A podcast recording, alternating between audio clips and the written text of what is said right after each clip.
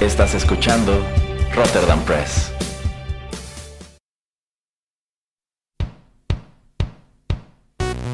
Esto es Rotterdam Chips, pedacitos de nuestra biblioteca que compartimos contigo.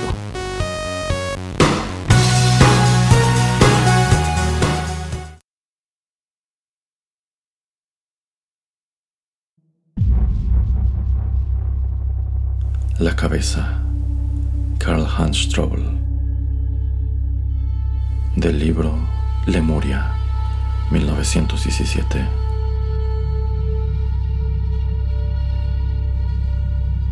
Traducción de José Rafael Hernández Arias.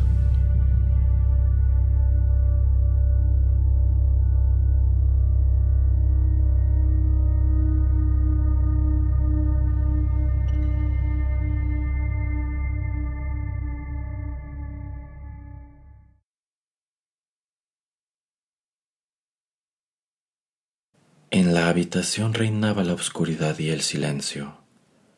Todas las cortinas estaban cerradas. De la calle no penetraba ni un débil resplandor de luz. Mi amigo, yo y el desconocido nos cogíamos de la mano. Sobre nosotros se cernía un miedo espantoso, el mismo que sentíamos en nuestro interior.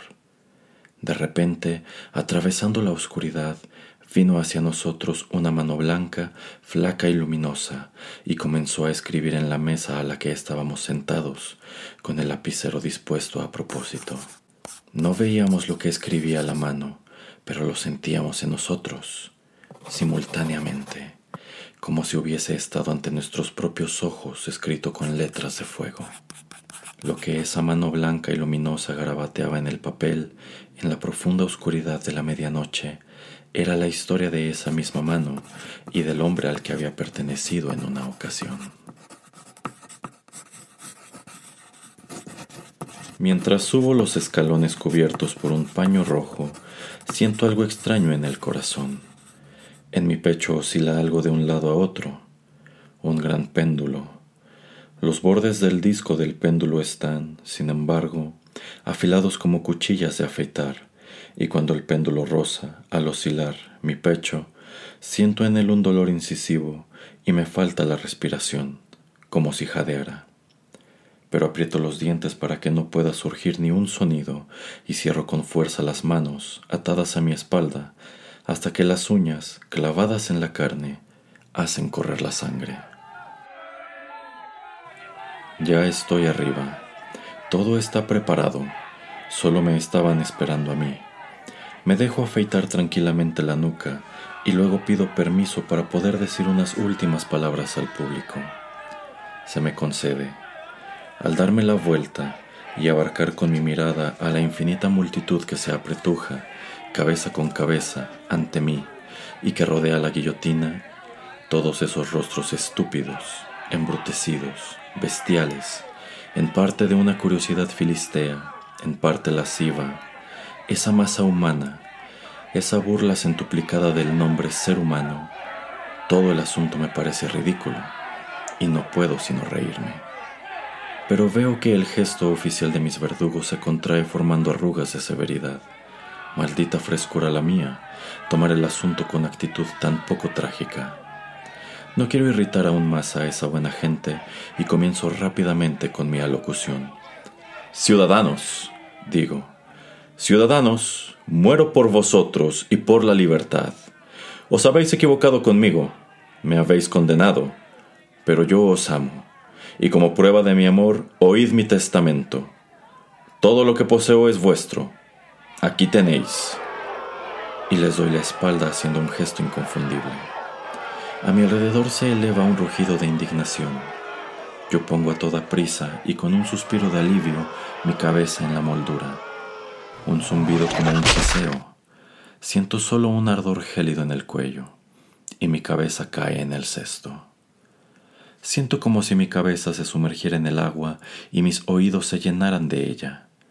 Los ruidos del mundo exterior me llegan turbios y confusos. En mis sienes percibo un murmullo y como un gruñido. Tengo la sensación de que por el corte transversal de mi cuello se evaporan grandes cantidades de éter.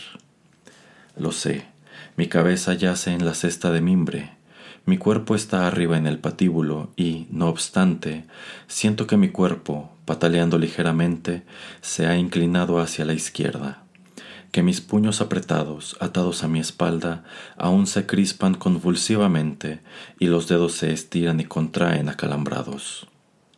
Siento también cómo sale a chorros la sangre del moñón de mi cuello, cómo, con la pérdida de sangre, los movimientos son cada vez más débiles, y cómo se debilita y desvanece mi sensación del cuerpo, hasta que por debajo de la sección del cuello todo se vuelve más y más tenebroso. He perdido mi cuerpo. De la sección del cuello hacia abajo de repente percibo manchas rojas.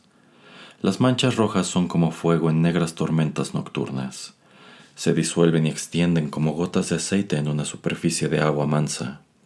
Cuando los bordes de las manchas rojas se tocan, noto en los párpados ligeras descargas eléctricas y el pelo de mi cabeza se encrespa.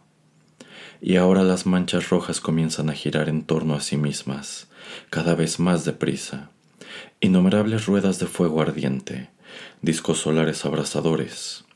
Es un girar frenético, de modo que largas lenguas de fuego me lamen y yo me veo obligado a cerrar los ojos pero aún siento las rojas ruedas de fuego en mi interior, y es como si tuviera entre los dientes granos de una arena seca. Por fin se apagan los discos llameantes. Su frenético girar se hace más lento, se apaga uno tras otro, y después, desde la sección de mi cuello hacia abajo, para mí todo se vuelve, por segunda vez, tenebroso, ahora para siempre. De mí se ha apoderado una dulce debilidad un dejarse llevar irresponsable. Mis ojos se han vuelto pesados. Ya no los abro y, pese a ello, veo todo lo que ocurre a mi alrededor. Es como si mis párpados fuesen de cristal y transparentes. Veo todo como a través de un velo lechoso, por encima del cual se ramifican venas frágiles de un rojo pálido, pero veo las cosas más grandes y con más claridad que antes, cuando aún tenía mi cuerpo. Mi lengua se ha quedado paralizada y yace pesada e inerte como barro en mi cavidad bucal. Mi sentido del olfato, sin embargo, se ha refinado con creces. No solo veo las cosas, las huelo, cada una diferente, con su olor peculiar y propio. En el cesto de mimbre, bajo la cuchilla de la guillotina, se encuentran, además de la mía, otras tres cabezas más, dos masculinas y una femenina. Las mejillas maquilladas de rojo de la cabeza femenina llevan pegadas dos parchecitos cosméticos. En el pelo peinado hacia arriba y empolvado está prendida una flecha de oro. En las pequeñas orejas se ven dos elegantes pendientes adornados con diamantes. Las cabezas de los dos hombres se encuentran con el rostro hacia abajo en un charco de sangre coagulada. A lo largo del cráneo de uno se prolonga una cicatriz mal curada. El pelo del otro ya es gris y escaso. La cabeza femenina aprieta los ojos con fuerza, pero yo sé que me está mirando a través de sus párpados. Así permanecemos durante horas. Observo cómo los rayos solares se van desplazando por el patíbulo donde se encuentra la guillotina. Anochece y comienzo a tener frío. Mi nariz está completamente rígida y fría, y la frialdad vaporosa de mi cuello seccionado se vuelve desagradable.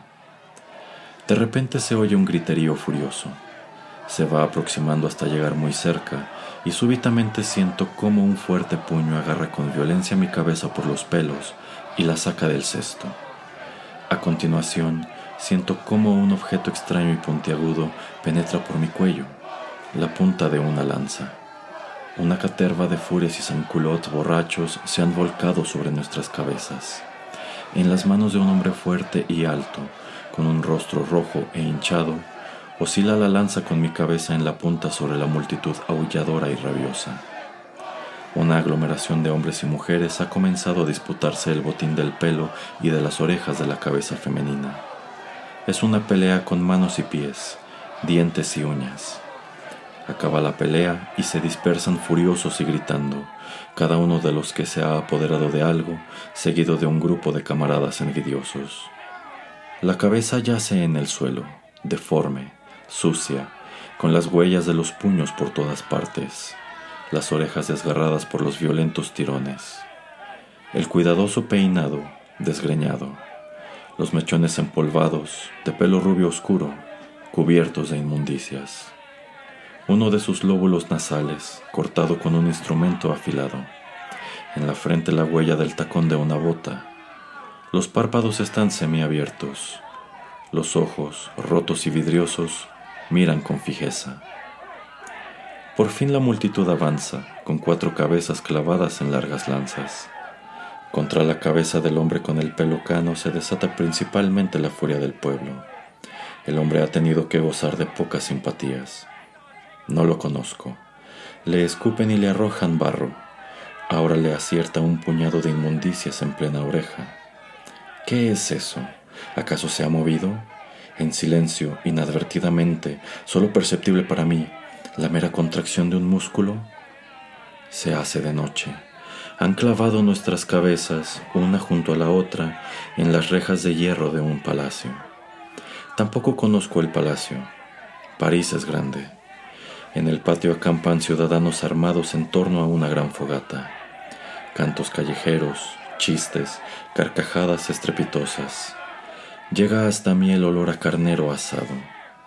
El fuego propaga un aroma acostoso palo de rosa las hordas salvajes han llevado al patio todo el mobiliario del palacio y lo queman pieza por pieza. Ahora le toca el turno a un sofá muy elegante y ornamentado. Pero dudan. No arrojan el sofá al fuego. Una mujer joven, con rasgos duros, con una camisa abierta por delante, de modo que deja asomar unos senos turgentes, habla a los hombres haciendo gestos vivos con las manos. Quiere convencerlos de que le entreguen el lujoso mueble ¿Acaso le ha dado de repente el capricho de sentirse como una condesa? Los hombres siguen dudando. La mujer señala la reja y luego, de nuevo, el sofá. Los hombres dudan. Al final ella los aparta, desenvaina el sable de la funda de uno de los hombres armados, se arrodilla y comienza a sacar del marco de madera del sofá, con sus fuertes brazos y con ayuda del filo del arma, los pequeños clavos con cabeza esmaltada, con los que la tela de seda se ha fijado a la madera. Los hombres la ayudan ahora. De repente vuelve a señalar nuestras cabezas. Uno de los hombres se aproxima a la reja con pasos dubitativos. Busca, trepa por las barras de hierro y baja la cabeza femenina sucia y maltratada. Un horror estremece al hombre, pero actúa como guiado por una fuerza irresistible. Es como si la mujer joven, allá en el fuego, la mujer con la falda roja y la camisa abierta, dominara con su mirada voluptuosa y feroz a todos los hombres a su alrededor. Con el brazo rígido trae la cabeza, cogida por los pelos, al fuego. La mujer agarra la cabeza muerta con un salvaje grito de placer. La hace girar por los largos pelos dos, tres veces sobre las llamaradas de la fogata Luego vuelve a ponerse en cuclillas y pone la cabeza en su regazo. Le pasa varias veces la mano por las mejillas, como si la acariciara. Los hombres se han sentado a su alrededor y ella ahora coge con una mano uno de los pequeños clavos con cabeza esmaltada y con la otra un martillo y con un corto martillazo clava el clavo hasta que penetra en el cráneo. Otro breve martillazo más y de nuevo desaparece uno de los clavos en el espeso cabello de la mujer. Mientras realiza esta actividad, susurra una canción, una de esas canciones populares terribles, extrañas, sensuales, de una antigüedad mágica. Los sanguinarios espantajos a su alrededor se sientan en silencio, pálidos de horror, y la miran fijamente con ojos temerosos desde sus oscuras cuencas. Y ella martillea y martillea, y clavo, clavo tras clavo en la cabeza, y mientras tanto susurra al ritmo de los martillazos su antigua y extraña canción mágica. De repente uno de los hombres lanza un grito furibundo y se levanta. Los ojos se le salen de las órbitas. De la boca le caen espumarajos de baba. Echa los brazos hacia atrás, Gira el tronco hacia derecha e izquierda como con una convulsión dolorosa, y de sus labios salen gritos bestiales y penetrantes. La mujer joven martillea y canta su canción. Otro hombre se levanta de un salto, aullando y agitando los brazos a su alrededor. Saca una estaca ardiendo de la fogata y se golpea con ella en el pecho, una y otra vez, hasta que sus ropas comienzan a quemarse y a su alrededor se extiende una humareda espesa y apestosa. Los demás siguen sentados en actitud rígida, pálidos, y no le impiden ese extraño comportamiento. Un tercero se levanta, y ahora también los demás se ven acometidos por el mismo delirio. Un ruido ensordecedor, gritos, aullidos, gruñidos, una confusión de movimientos y de miembros. Quien cae se queda en el suelo y su cuerpo es pisoteado por los demás. Mientras se produce esta orgía delirante, la joven sigue sentada, martillea y canta. Ya ha terminado, y ahora ha insertado la cabeza tachonada de pequeños clavos con cabeza esmaltada en la punta de una bayoneta y la mantiene sobre la masa agitada y aulladora. Alguien dispersa entonces el fuego. De las brasas se sacan estacas encendidas y se apagan echando chispas en los oscuros rincones del patio. Todo se hunde en la oscuridad. Solo se oyen gritos aislados y lascivos. Un salvaje desenfreno, como si procediera de una terrible riña a brazo partido. Sé que todos esos hombres en pleno delirio, esas bestias salvajes, se han abalanzado ahora sobre la mujer, con dientes y garras. Todo se pone negro. Estuve consciente lo necesario para ver ese espanto. Amanece, pero mi visión es borrosa el día tiene esa luz como la que parece desvanecerse en turbias tardes invernales. Llueve sobre mi cabeza. Fríos vientos desgreñan mi pelo. Mi carne se ablanda y debilita. ¿Es el comienzo de la putrefacción? Se produce un cambio. Se llevan mi cabeza a otro lugar, a una fosa oscura, pero en ella se está caliente y reina el silencio. Noto que mi interior vuelve a despertar y a aclararse. Conmigo en la fosa oscura hay muchas más cabezas, cabezas y cuerpos, y advierto que cabezas y cuerpos se han encontrado tan mal o tan bien como han podido, y en ese contacto han vuelto a encontrar su lenguaje, un lenguaje pensado, silencioso e inaudible con el que se comunican. Anhelo mi cuerpo, Anhelo liberarme de esta frialdad insoportable en la sección cortada de mi cuello, que ya casi se ha convertido en un ardor. Pero atisbo en vano. Todas las cabezas han encontrado un cuerpo. A mí ya no me queda ningún cuerpo, pero por fin, tras una búsqueda larga y esforzada, encuentro uno. En el fondo, recluido con modestia en un rincón, un cuerpo que aún no tiene cabeza, un cuerpo de mujer. Algo en mí se resiste a unirme a ese cuerpo, pero mi deseo, mi anhelo termina por vencer y me aproximo, inducido por mi voluntad, al tronco sin cabeza y veo cómo también él se afana por llegar hasta mí. Y ahora se tocan las dos superficies cortadas, un ligero golpe y la sensación de una tenue calidez.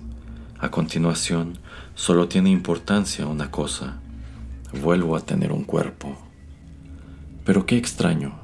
Después de haber pasado la primera sensación de bienestar, noto la poderosa diferencia de mi otra mitad.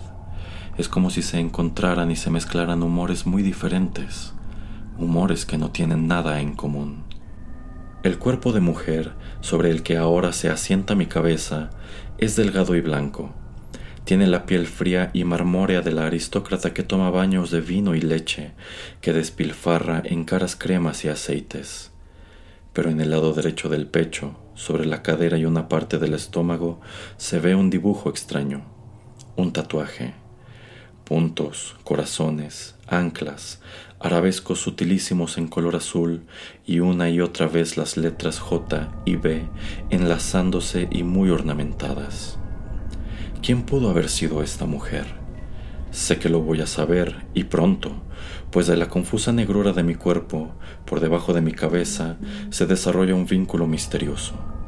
En mí solo queda una noción oscura y borrosa de mi cuerpo, pero de un minuto a otro esta noción se vuelve más clara y nítida, y simultáneamente se produce esa penetración dolorosa de los humores de mi otra mitad. De repente es como si tuviera dos cabezas, y esta segunda cabeza, una cabeza femenina, sangrienta, deforme, desfigurada, la veo ante mí. Está toda tachonada con pequeños clavos de cabeza esmaltada. Es la cabeza que pertenece a este cuerpo. Al mismo tiempo es mi cabeza, pues yo siento claramente en la cubierta de mi cráneo y en mi cerebro los cientos de clavos. Quisiera rugir de dolor. Todo a mi alrededor se hunde en un velo rojo que revolotea como impulsado por fuertes golpes de viento. Ahora lo siento. Soy una mujer, aunque mi entendimiento sigue siendo el de un hombre. Del velo rojo asciende una imagen. Me veo ante mí en una habitación adornada con un lujo suntuoso. Yo me encuentro arropado por suaves alfombras, desnudo. Ante mí, sobre mí, se inclina un hombre con los rasgos duros y vastos del tipo de las capas más bajas del pueblo, con los puños endurecidos por el trabajo, con la piel curtida del marinero se arrodilla ante mí y con una aguja puntiaguda traza extraños dibujos en mi piel suave. Eso duele y, no obstante, me proporciona una extraña suerte de placer voluptuoso. Sé que el hombre es mi amante. Un dolor breve, provocado por la aguja, sacude mi cuerpo en una sensación deliciosa. Rodeo el cuello del hombre con mis brazos blancos y lo atraigo hacia mí. Le beso y pongo sus manos duras y encallecidas sobre mis senos y mis hombros y le vuelvo a besar con un delirante frenesí y lo estrecho entre los brazos y lo aprieto hasta que gime tratando de respirar. Ahora rozo con los dientes su morena garganta, esa garganta que tanto amo y cuya mera vista me causa a menudo un éxtasis. Mi lengua acaricia esa garganta con húmeda ternura. Y ahora Ahora he de clavar los dientes en la carne dura y morena. No puedo evitarlo. Tengo que morder. Y muerdo, muerdo. Sus gemidos se vuelven un estertor. Siento cómo el hombre se retuerce entre mis brazos y se convulsiona. Pero yo no le dejo. El cuerpo se torna pesado, muy pesado. Un chorro de sangre caliente fluye por mi cuerpo. La cabeza se inclina hacia atrás Dejo que se deslice de mis brazos como un golpe sordo cae de espaldas en la blanda alfombra. De su cuerpo mordido mana un surtidor de sangre espesa. Sangre, sangre por todas partes, sobre la blanda y blanca piel del oso polar, por todo mi cuerpo. Comienzo a gritar. Los sonidos salen de mi garganta, roncos y ásperos. La criada se precipita en el interior. No tenía que haber estado muy lejos, tal vez ante la puerta, en la habitación contigua. ¿Ha estado escuchando? Por un instante se queda como rígida, inconsciente. Luego se arroja en silencio sobre el cuerpo del hombre muerto, sin decir palabra, sin lágrimas. Ella hunde su rostro en su pecho cubierto de sangre. Solo veo cómo cierra las manos. Ahora lo sé todo, y aún veo otra imagen Vuelvo a verme a mí y al mismo tiempo soy el que va sentado en una carreta de madera que lleva a la guillotina. De repente estoy en el patíbulo y levanto mis ojos por última vez hacia el sol, y mientras me vuelvo lentamente, mi mirada recae en una mujer joven que se ha abierto paso hasta la primera fila. Ella es la amante del hombre que era el instrumento de mi placer, con su rostro conmocionado y pálido, con una falda roja, una camisa abierta y el pelo ondeando al aire. Sus ojos poseen un ardor salvaje, como el de un depredador, húmedos como por un dolor contenido y ávidos como de una gran alegría. Levanta los puños ante el rostro y sus labios se mueven. Quiere hablar, quiere escarnecerme, pero solo puede gritar, de manera rota e incomprensible, y yo pongo mi cabeza bajo la cuchilla. Ahora lo sé todo. Sé de quién era la cabeza que, en la noche ante la fogata del campamento, sirvió a una espantosa venganza más allá de la tumba. También sé quién era la joven que esa misma noche fue desgarrada, despedazada en el oscuro patio del palacio por aquellas bestias desenfrenadas. En mi cabeza duelen los numerosos clavos. Estoy atado a este cuerpo, a este cuerpo lleno de terribles recuerdos y de espantosos dolores a este cuerpo bello y pecaminoso que ha pasado por todas las puertas del infierno. La terrible disociación de mi ser me desgarra, pero no por mucho tiempo. Ya noto una suave relajación, un ablandamiento y desprendimiento de las partes carnales, un esponjamiento y licuación de todos los órganos internos. Comienza la descomposición. Pronto la noche rodeará mi yo repugnante y escindido, la noche de la putrefacción. Los cuerpos se descompondrán, el espíritu será libre.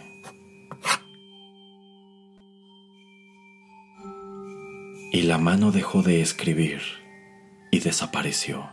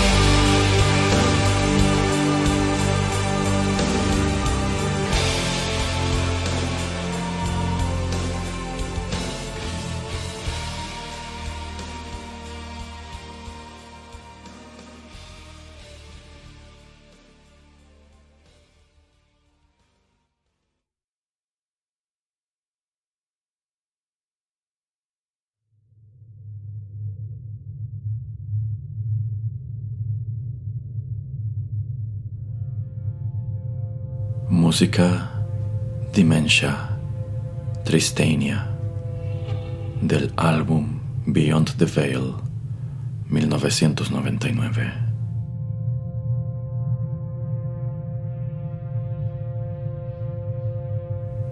Esta fue una producción de Rotterdam Press.